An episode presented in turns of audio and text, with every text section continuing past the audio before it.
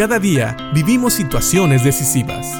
La Biblia nos da seguridad, nos anima y nos instruye. Impacto Diario con el doctor Julio Varela. Muchas veces en algunos juicios se invitan expertos a que testifiquen, ya sea a favor o en contra de una evidencia. Por ejemplo, se invitan forenses y otros expertos en armas y otras cuestiones más. ¿Por qué? Porque muchas veces la opinión de un experto cuenta mucho, tiene peso y puede ser la evidencia necesaria para salvar a alguien de la cárcel o para enviarlo a ella. Bueno, la Biblia nos dice que el testimonio de los hombres es importante, pero mucho más es el testimonio de Dios. Esto lo encontramos en 1 Juan capítulo 5, en el versículo 9, que dice, ya que creemos el testimonio humano, sin duda alguna podemos creer el testimonio de más valor que proviene de Dios. Y Dios ha dado testimonio acerca de su Hijo.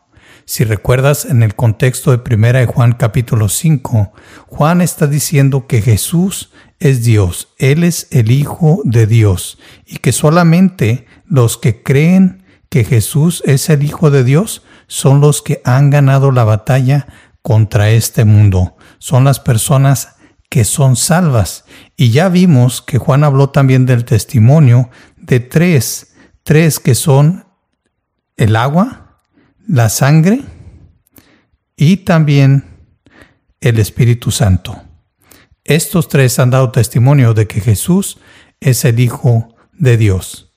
Pero como dice Juan, si el testimonio humano, el testimonio de las personas cuenta, el testimonio de Dios es más grande. Y ya vimos que cuando Jesús fue bautizado, Dios mismo dijo que Él era su Hijo amado en quien Él se complacía.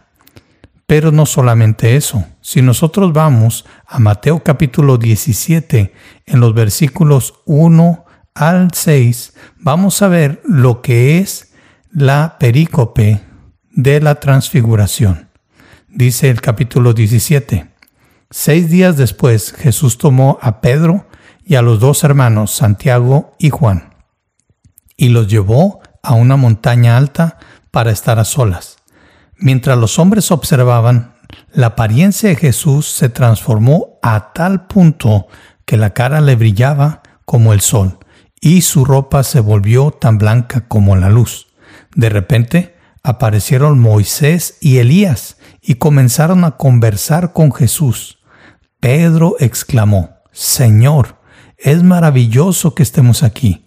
Si deseas, haré tres enramadas como recordatorios una para ti, una para Moisés y la otra para Elías.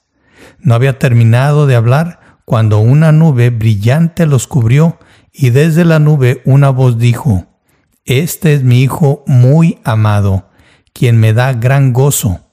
Escúchenlo a él. Los discípulos estaban aterrados y cayeron rostro en tierra. En este pasaje nosotros vemos a tres discípulos, Pedro, Santiago y Juan, que es el que escribe Primera de Juan. Y tal vez en este punto Juan estaba pensando precisamente en la declaración que hace Dios mismo cuando dice que Jesús es su Hijo muy amado, quien le daba gran gozo y también hace una petición o un mandato, escúchenlo a Él. Este es el testimonio del Padre.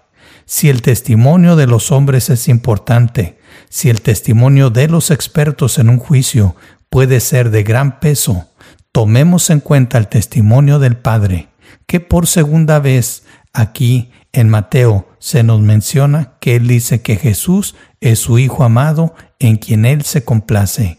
Y en esta parte también le pide a los discípulos que lo oigan a Él. Jesús es digno de ser oído. Él es el Hijo de Dios.